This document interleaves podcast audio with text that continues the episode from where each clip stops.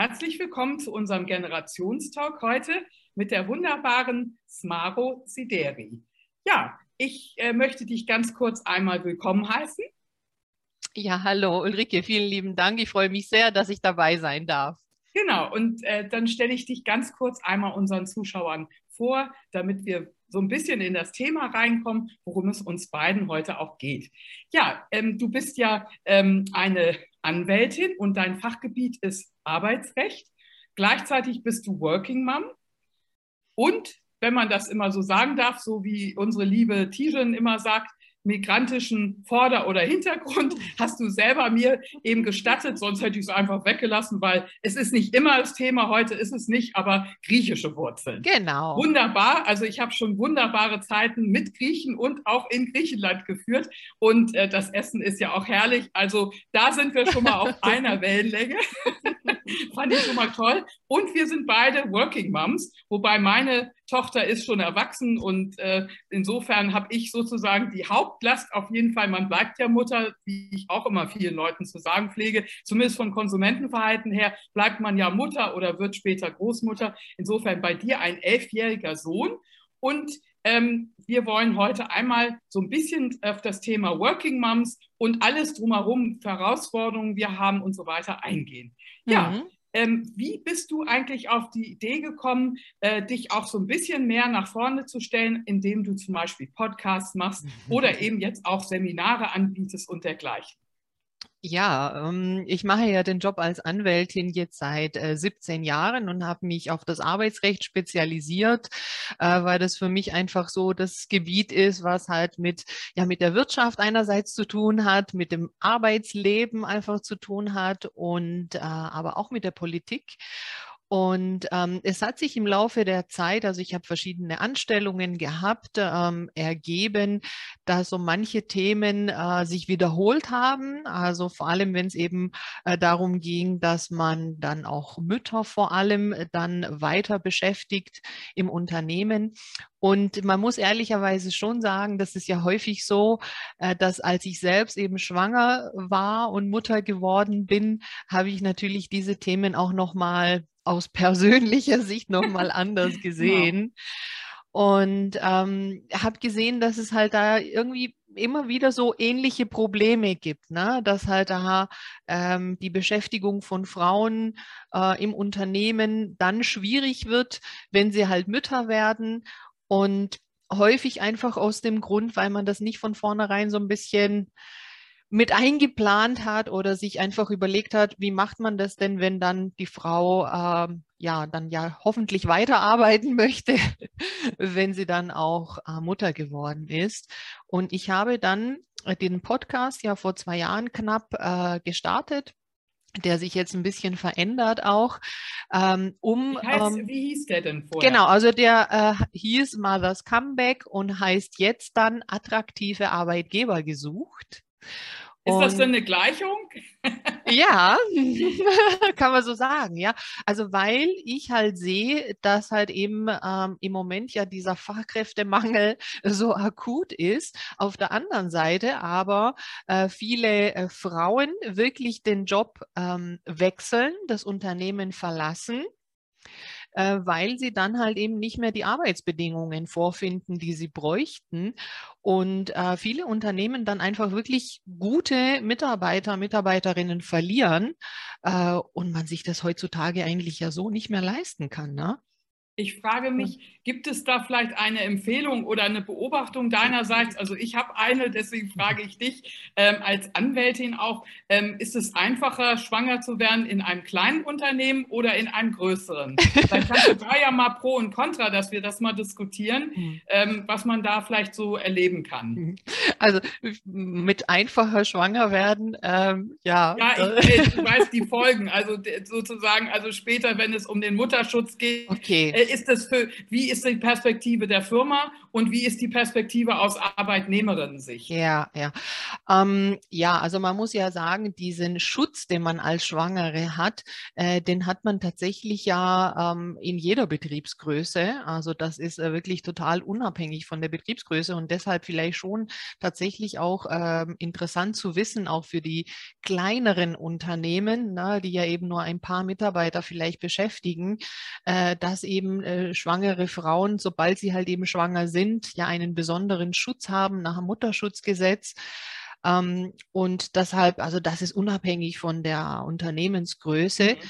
Es ist aber rein praktisch gesehen, muss man schon ehrlicherweise sagen, äh, schon so, dass in größeren Unternehmen ähm, es grundsätzlich einfacher sein sollte, ja, in der Theorie, äh, dass man dann eben auch nach genau. Mutterschutz und Elternzeit ja eben auch wieder äh, einsteigen kann, weil es ja da doch vielleicht mehrere Möglichkeiten gibt. Na, und in einem kleinen Betrieb, kleinen Unternehmen kann es ja sein, es gibt halt eine Tätigkeit vielleicht nur einmal ähm, und da ergeben sich schon äh, praktische Schwierigkeiten. Ja. Das ist das, was ich eben auch beobachtet habe. Das ist natürlich die Frage, ähm, ähm, ja, man möchte ja eigentlich nicht unbedingt davon abraten, weil in kleineren Unternehmen hast du vielleicht den Vorteil, dass äh, man mit, mit dem Chef oder der Chefin besonders gut äh, kooperieren kann, sich äh, sehr persönlich auch mhm. kennt und dort eben dadurch auch irgendwelche sehr ähm, flexiblen Lösungen gefunden werden, ja. Äh, die im, im One-to-One-Gespräch stattfinden. Ja. Äh, in größeren Konzernen oder in, in anonymeren äh, Organisationsformen ähm, gibt es zwar mehr Mitarbeiter, aber aber das führt eben dazu, dass man auch nicht so sehr äh, oftmals immer auf den Einzelfall eingehen kann oder eingehen möchte. Ja. Deswegen dachte ich eben, vielleicht hat es auch ähm, so in Hinblick auf Anwalt heißt ja nicht nur Beratung, sondern auch manchmal so der Ernstfall. Äh, wie sieht es da aus? Ja, ja. Ja, also das ist vielleicht, um nochmal darauf zurückzukommen, also weshalb ich eben auch den Podcast gestartet habe, äh, um auch ähm, ein bisschen ja aufzuzeigen, aufzuklären, inwiefern man halt eben frühzeitig sich da auch Beratung holen kann, ähm, damit es hoffentlich nachher nicht äh, zu solchen Fällen kommt, wo man den Anwalt nachher äh, braucht, um eine gerichtliche Auseinandersetzung zu haben. Ja, also das ist so ein bisschen tatsächlich schon mein Herzensthema, ähm, womit ich einfach zeigen möchte. Also beschäftigt euch halt mit dem Thema, also vor allem eben auch auf Unternehmensseite. Und was du sagst, ist ja absolut wichtig und richtig. Es kommt eigentlich auf die Kommunikation äh, drauf an, dass man das Thema halt wirklich aktiv angeht, auf beiden Seiten aber. Ne? Das muss man mhm. ja auch sagen. Ne? Also, dass man halt sagt, okay, jetzt ist die Frau schwanger, wie schön, ne? ein neuer mhm. Mensch kommt auf die Welt. und ähm, wie gehen die nächsten Schritte zusammen? Na? Und die können ja, die kann man ja kreativ gemeinsam gestalten.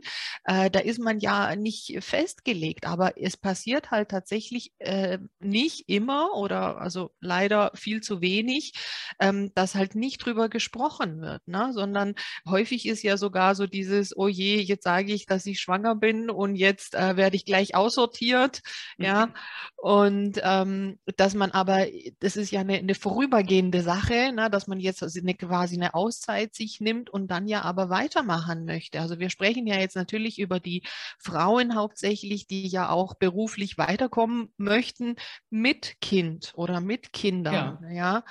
Und ähm, da gehören halt beide dazu, dass also von der Arbeitgeberseite einfach aktiv das Gespräch gesucht wird, aber auch von der Arbeitnehmerseite, dass man gemeinsam einfach drüber spricht, wie geht es weiter? Also wie lange ist die Bis Auszeit? Wann muss ich das geplant? denn gemacht haben? Also bis wann muss ich denn äh, das gemeldet haben? Weil es äh, besteht ja bei jeder Schwangerschaft, wie wir alle wissen, ähm, auch ein gesundheitliches Risiko, dass es vielleicht doch eben nicht gut geht. Ganz am Anfang ist das gar nicht so selten. Ja. Ähm, und ähm, muss man da schon alle aufscheuchen? Wann ist da der Punkt, wann es geraten wird und wann es sein muss? Ja, also es gibt tatsächlich ähm, im Mutterschutzgesetz eine Regelung, die sagt, dass die Frau äh, dem Arbeitgeber von ihrer Schwangerschaft ähm, ja, berichten soll, sobald sie es mhm. weiß. Ja, aber es gibt halt keine Frist. Ja, es gibt halt tatsächlich kein Muss. Es ist schon, es wird schon der Frau an die Hand gegeben, äh, wann sie es denn eben sagen möchte. Und in der Praxis ist es wirklich so, dass die allermeisten es halt nach drei Monaten äh, sagen, also nach diesem ersten Trimester. Ähm, es ist aber wirklich insofern frei, also man kann es natürlich auch viel früher schon sagen.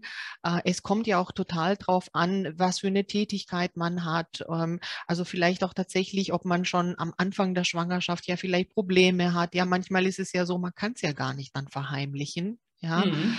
Ähm, aber es gibt keine feste Frist, das muss man schon sagen. Ja, ich meine, wenn das Bäuchlein dann so äh, ordentlich wächst, dann wird es wahrscheinlich höchste Eisenbahn.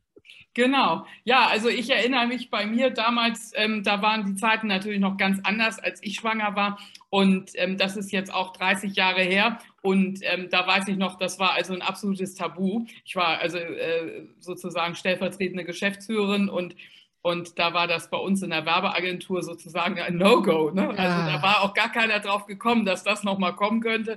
Und ja, so in etwa. Und ähm, ich weiß, dass ich da eben diese berühmten Schwangerschaftsblusen dann getragen habe. Und zum Glück ging es bei mir alles nach vorne raus und nicht seitlich in die Breite, sodass das eben wirklich ganz, ganz lange eben äh, äh, verheimlicht werden konnte. Und okay. dann kamen eben diese Szenarien. Bei uns gab es ja damals ja noch das Rauchen. Und, mhm. ähm, und ich war für ähm, Benson Hedges Worldwide gerade eingeteilt worden. Und wir hatten okay. permanent irgendwelche großen Sitzungen, wo alle geraucht haben. Also okay. Also das ist ja auch Teil des Schutzes, dass der Arbeitgeber ja auch dann, wenn er davon erfährt, ja. dann ja auch gerne helfen möchte und, ja. und auch bestimmte ähm, äh, Schutzmaßnahmen vielleicht, die, die gewünscht ja. sind oder notwendig wären, die auch für dich einrichten. Wie sieht es da denn aus? Ist man verpflichtet, dann als Arbeitgeber bestimmte Dinge zu tun?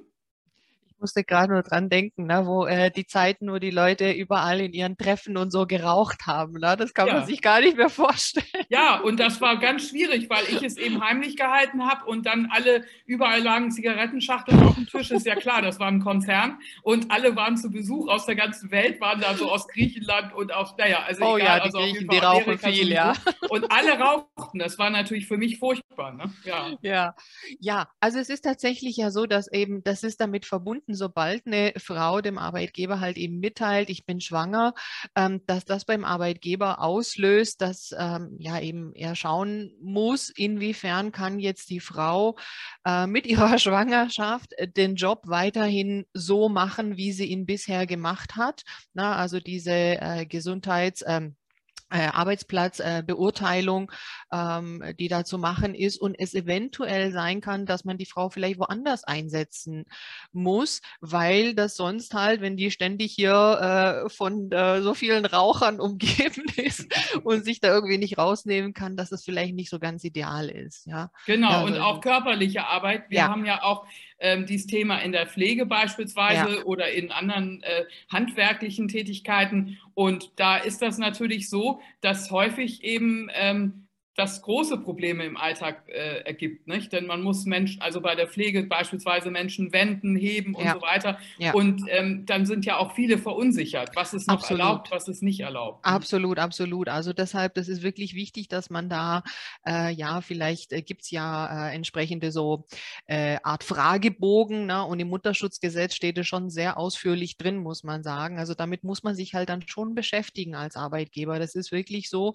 da steht wirklich ziemlich genau genau drin, also wie viel Gewicht darf man tragen, bis zu welcher Uhrzeit darf man arbeiten, mit welchen Stoffen, also wenn man jetzt irgendwie in einer chemischen Industrie arbeitet, äh, darf man arbeiten oder auch nicht. Also das steht da schon ziemlich genau drin und das muss man sich halt schon tatsächlich anschauen und je nachdem entscheiden, ähm, kann da weiter beschäftigt werden, vielleicht zum Teil. Also es ist ja möglich, seit einigen Jahren äh, gibt es ja auch die Möglichkeit, ein betriebliches Beschäftigungsverbot Verbot oder Teilverbot auch auszusprechen, wenn man feststellt, okay, also für vier oder sechs Stunden kann sie den Job machen, aber halt nicht ähm, für acht Stunden. Also da gibt es schon viele Möglichkeiten. Ja, und ähm, es führt aber auch dann leider eben häufig dazu in kleineren Betrieben, dass man da Angst vor diesem Tag hat und ähm, dass man dann eben äh, von beiden Seiten her verunsichert ist. Ja. Ähm, deswegen äh, meine Frage eben, gibt es da irgendeine Statistik, dass man sehen kann, also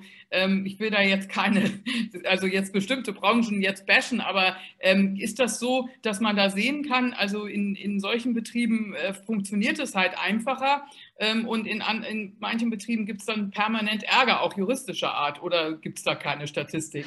Also ich selber habe jetzt keine, muss ich ehrlicherweise sagen. Ähm, ich würde nur sagen, so wie du es ja auch so ähm, angesprochen hast, in den äh, Berufen, in denen halt körperlich gearbeitet wird, ob das jetzt im Gesundheitsbereich ist oder äh, in ähm, der Kindererziehung ähm, ähm, oder im Einzelhandel oder also wo wirklich halt viel körperlich gearbeitet wird, da ist es halt schon so, dass es dann, also dass man zumindest da schneller raus ist aus dem Job. Inwiefern der Wiedereinstieg nachher gelingt, ne? das steht nochmal auf einem anderen Blatt. Und das ist also nach meiner Ansicht branchenunabhängig. Es hängt eigentlich vom einzelnen Unternehmen und vor allem muss man ja sagen, wie so häufig von der Leitung ab. Ja, mhm, also genau. inwiefern jetzt die Leitung des Unternehmens, Geschäftsleitung, äh, dieses Thema halt auch ähm, ja sich äh, mit diesem Thema beschäftigt und halt sagt, ja, nee, da möchte ich aber das und das so tun. Oder inwiefern das halt so ist. Und damit sind dann tatsächlich die Fälle, mit denen ich ja dann zu tun habe, die halt dann eher dann äh, so laufen, dass dann halt die Arbeitgeberseite ja dann eher sagt, ja, nö, das passt einfach nicht und wollen wir nicht. Und jetzt soll irgendwie das Arbeitsverhältnis halt beendet werden. Und ja, dann wird es halt ein bisschen holprig. Ja? Also genau, und dann ist natürlich die Frage dann auch an dich, wie würdest du denn jetzt ähm, empfehlen für Mütter, ähm, aber auch für Firmen, wie können die die Kommunikation oder auch den Zusammenhalt, auch in dieser Zeit, wo man dann eben äh, raus ist, also wo man als Mutter nicht vor Ort ist. Ja. Wie kann ein Unternehmen oder wie können ja. Mütter, fangen wir mal mit dem Unternehmen an, wie können Unternehmen die Kommunikation verbessern? Ja, also da gibt es wirklich so viele äh, Stellschrauben und ich bin selber erstaunt, muss ich sagen, immer wieder, was ich da auch erfahre. Ähm, und dafür ist zum Beispiel eben auch mein Podcast eine gute äh, Gelegenheit. Da hatte ich vor ein paar Folgen mit einer äh, sehr spannenden äh, Frau äh, zu tun von einer Firma, die im Personal tätig ist und die jetzt extra in der Firma sogenannte Elternguides eingerichtet haben. Also die haben die auf so eine zweitägige Schulung geschickt, dass die halt einfach äh, wirklich die Kenntnisse haben, die man braucht und die halt interne Ansprechpartner sind für werdende Eltern oder schon Eltern und die halt eben tatsächlich äh, begleiten und Kontakt halten. Also eine Möglichkeit, ähm, sowas zu machen. Ist das ähm, denn professionalisiert oder ist das ein Einzelbeispiel? Also gibt es da Gibt es da irgendwie so einen Verein oder eine Initiative schon? Mhm. Also es gibt halt eine, ähm, einen Anbieter, also dort, wo die das gemacht haben, das werde ich auch demnächst eben in meinem Podcast interviewen, weil ich das total spannend fand, äh, äh, die das eben anbieten für Firmen, aber ist, glaube ich, nicht so bekannt, ähm, dass man halt eben äh, sagen kann, ja, wir wollen aktiv dieses Thema angehen und deshalb ähm, schicken wir jetzt eine oder zwei Personen zwei Tage auf so eine Schulung, die ist wirklich überschaubar, ich glaube 200 Euro Euro oder so. Ne? Also die Kosten ja. sind nicht das Thema. Und man hat aber halt im Betrieb dann Personen, die speziell zu diesem Thema sich auskennen und die halt wirklich auch diese Aufgabe dann dazu haben, äh, dass sie halt eben den Kontakt halten zu den Eltern, Gespräche führen und was man da, so kann man tausend Dinge machen, wenn man möchte. ja, also klar, ne, da muss man jetzt immer schauen, das äh, muss sich ja irgendwo im Rahmen halten, aber das ist so ein Beispiel, was man machen kann. Ähm, ansonsten, also gibt es ja viele Möglichkeiten über regelmäßige Treffen, über Newsletter. Thema Fortbildung ist ein, ein wichtiges wichtiges Thema, ja, also je nachdem, wo man arbeitet. Und wenn jetzt äh, eine, eine, Frau ist es ja heute immer noch, äh, die die längste Elternzeit nimmt, zum Beispiel zwei Jahre Elternzeit nimmt. Ähm, es passiert ja heutzutage so viel in zwei Jahren. Ne? Mhm. Dass man da halt auch informiert und ähm, irgendwie ein Update gibt und äh, die Leute ja mitnimmt. Ne? Also da ist schon viel, viel möglich. Und also da freue ich mich auch einfach tatsächlich jetzt im Laufe der nächsten Zeit viele Beispiele dazu äh, zu zeigen was ja. da alles möglich ist, ja. Und wie ist das, ähm, wenn man jetzt beispielsweise untereinander bespricht, dass man eigentlich im weitesten Sinne weiterarbeiten möchte zu Hause. Da gibt es ja Geschichten, wenn man krank ist, darf man ja nicht einfach weiterarbeiten, auch wenn man sagt, ich kann trotzdem weiterhelfen zu Hause oder bin telefonisch erreichbar. Wie sieht das eigentlich aus, wenn man jetzt in diese Schwangerschaftsschutzzeit gekommen ist? Was ist da eigentlich überhaupt wirklich erlaubt? Also es ist ja so, dass dieser Mutterschutz, also in der Schwangerschaft, da gibt es ja den Mutterschutz vor der Entbindung und den danach. Und äh, der Mutterschutz vor der, also vor der Geburt des Kindes, der steht zur Disposition der Frau. Das heißt, wenn die Frau sagt, ich kann und möchte in dieser Zeit arbeiten, also diese sechs Wochen äh, vor der Geburt, dann mhm. darf sie das. Ja, ah das, ja, das ist ja, ja, auch gut zu wissen. Ne? Ja. Mhm. Also, das also selbst halt, wenn dann was passiert, ist sie dann geschützt durch Krankenversicherung und, absolut, und so weiter. Absolut, absolut. Mhm. Also es mhm. ist halt je nach Tätigkeit, je nach, je nach Job, den man hat, je nach Position oder was auch immer, kann das ja vielleicht ein Thema sein, dass man, genau. also es geht einem gut. Ne? Also ich, gut, ich bin ja jetzt selbstständig, aber äh, also als ich schwanger war, ich bin wirklich noch im äh, neunten Monat, bin ich noch zum Arbeitsgericht gegangen und habe dann noch meine äh, Verhandlungen Übungen naja, gemacht. wenn du so ein Talar anhast, dann ist es äh, Genau, das ist genau, genau, ganz genau, genau. praktisch, ne? Ja, aber es ging mir halt einfach auch gut und ähm, hm. ich habe da gar, also mir wäre ja irgendwie sonst langweilig gewesen. Na, also ich hatte das tatsächlich zum, äh, zum Ende meiner äh, Zeit, ähm, dass ich wirklich so plötzlich ganz starke Schmerzen kriegte ja, okay. und das hat mir einen Mordschreck. Ich war ja eher so eine Extremarbeiterin, ne? Mhm. also ich habe äh, nicht äh, acht Stunden gearbeitet. Zu der Zeit war das ja auch früher so üblich. Wir haben ja Tag und Nacht fast gearbeitet und äh, naja, in der Position und mit den ganzen weltweit Kunden, da war das teilweise äh, Klienten, da war das ja gar nicht anders machbar. Und, ähm, und da habe ich einen Mordschreck gekriegt und ich weiß noch, dass dann mein Arzt richtig böse wurde und er sagte, es gäbe zwei Berufsgruppen, die er nicht mag. Und das sind die aus der Werbung und, und aus der Flugindustrie äh, und die Stewardessen zum Beispiel und so weiter. Weil er sagte, weil die immer übertreiben und, und in, eigentlich in einem ungesunden Gelände sozusagen okay. unterwegs sind. Mhm. Und da habe ich doch einen Schreck gekriegt. Da muss ich mhm. schon zugeben, da habe ich dann auch äh, ein bisschen kürzer getreten, mhm. weil ähm, das war mir doch plötzlich klar, dass ich ja mein Kind gefährde mhm. und nicht nur mich und, und mhm. meine Firma, mhm. sondern in dem Fall dann eben äh, ja, mhm. dann ja. Da kriegt man dann auch manchmal so einen Warnschuss. Ne? Ja, ist ja auch ganz gut dann manchmal so. Nur zu deiner Frage, wie gesagt, es ist tatsächlich, glaube ich, vielen nicht bekannt. Also, dass halt eben diese äh, sechs Wochen vor der hm. Entbindung, äh, die stehen halt wirklich zur Disposition der Frau. In den meisten Fällen werden die halt genommen, aber ich weiß nicht, ob das immer im Bewusstsein geschieht, äh, dass es so sein muss. Ne? weil es muss, wie gesagt, nicht so sein. Mhm. Nach der Entbindung sieht es anders aus. Also die ja. acht Wochen danach, die sind tatsächlich tabu. Also das ah, sind, guck mal an, ja. ja. Denn da weiß ich auch noch, wie unser amerikanischer Chef mir dann schwärmerisch sagte, my wife was there after six days und so weiter. Und ich sagte, David, das wird bei mir nicht so sein. Ja, Aber, we are in Germany, you know. Ja. Aber das wollte ich nur sagen, das ist ja interessant. Acht ja. Wochen also sind dann tabu, okay? Genau. Hm. Ja. ja.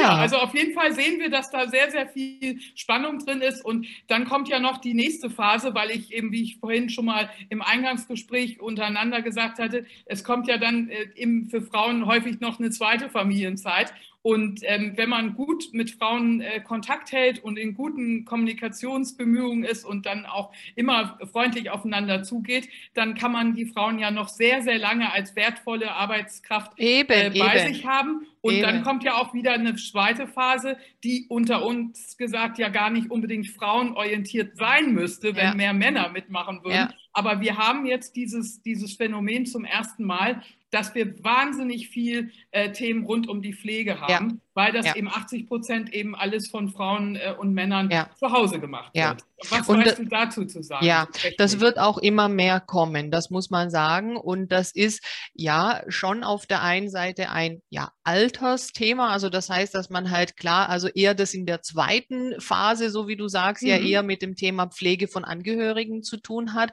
muss aber nicht sein. Ne? Also es kann ja auch sein, also ich muss sagen, zum Teil hat mich das ja selber wirklich betroffen, dass man also auf der einen Seite noch Kinder hat, die klein sind, äh, die man halt auch äh, betreuen muss mhm. und gleichzeitig aber dann auch Eltern, Angehörige halt eben pflegebedürftig werden, ja. ob es jetzt eine Krebserkrankung ist oder ein Schlaganfall oder was auch immer. Das hat ja nicht immer mit dem Alter zu tun. Na, nee. Es ist nur die, die Häufigkeit oder die, die genau. Wahrscheinlichkeit genau. ist halt natürlich höher. Kann ja eine chronische Krankheit sein oder ja. eben zum Beispiel Krebs oder ein Unfall. Ja. Es gibt ja so viele Dinge, ja wo man dann ja. plötzlich davor steht und dann hat man das Thema Care ja. ganz plötzlich noch ein zweites oder drittes Mal. Ne? Ja, mhm. absolut, absolut. Und da ist es, also kann man sagen, gibt es viele Parallelen. Es ist nur so, bei dem Thema Pflege kommt halt jetzt noch was anderes Gesellschaftliches dazu.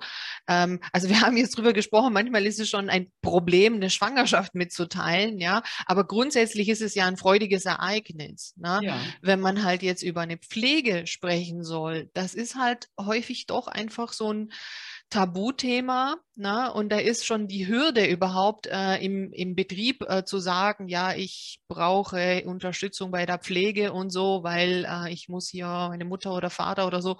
Das ist schon mal die erste Hürde. Und da kann man halt eben schon auch wieder auf der Arbeitgeberseite da aktiv solche Themen einfach auch besprechen. Also es gibt, äh, wie jetzt bei diesen Elternguides, äh, gibt es jetzt für das Thema äh, Pflege ähm, die Möglichkeit, sogenannte Pflegelotsen im Betrieb äh, zu installieren, also die eben mhm. auch so mhm. eine kleine Fortbildung machen und da mhm. Ansprechpartner mhm. sind für äh, Mitarbeiter, Mitarbeiterinnen, die eben eine Pflegesituation haben, weil da muss man ja manchmal von heute auf morgen, wenn es jetzt zum Beispiel ein Schlaganfall ist, ja, also was mhm. nicht äh, so eine Vorlaufzeit hat, ähm, sich mit so vielen neuen Dingen beschäftigen, ähm, und da ist es schon super, wenn man da irgendwie eine Stelle hat, an die man sich wenden kann mit diesem Thema und man da halt Unterstützung bekommt, was weiß ich, welche Anträge man stellen kann und welche Möglichkeiten es gibt.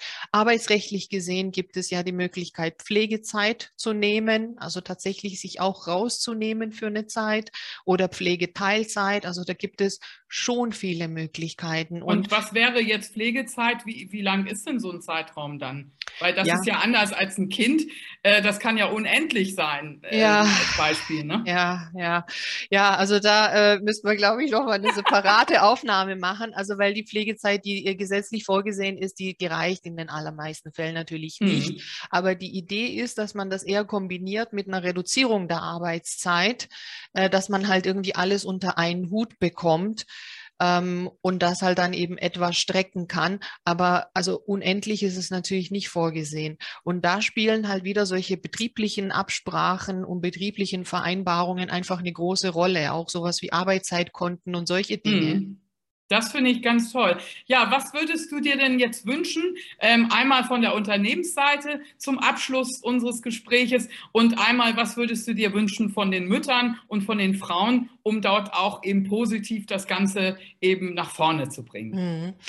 Also eigentlich auf beiden Seiten mehr oder weniger das Gleiche, sich mit diesem Thema aktiv zu beschäftigen im Vorfeld. Also nicht erst, wenn es soweit ist, mhm. sondern dass man also als Unternehmen sich im Vorfeld damit beschäftigt, also wie ne, gestalten wir eben äh, die Arbeitsverhältnisse äh, mit schwangeren und wiederkehrenden Frauen und auch Männern, wenn die in Elternzeit gehen. Und bei den Frauen, Eltern halt eben auch, dass man sich damit beschäftigt und auch von sich aus aktiv auf den Arbeitgeber zugeht. Ne? Und da muss man schon sagen, die Haltung, die Art und Weise, wie man dazugeht, äh, bringt ja auch die Reaktion vielleicht, ne? dass man halt mhm. da, es mhm. gibt ja keinen Grund, sich da jetzt zu rechtfertigen. Ne? Also das ist ja also ein freudiges Ereignis Natürlich und das sollte man das ja auch. eben auch so mhm. rübergeben. Ne? Und von dem her, also ich glaube schon allein, wenn man das Gespräch sucht, sich damit beschäftigt und einfach wirklich den Kontakt regelmäßig hält, da ist schon so viel gewonnen.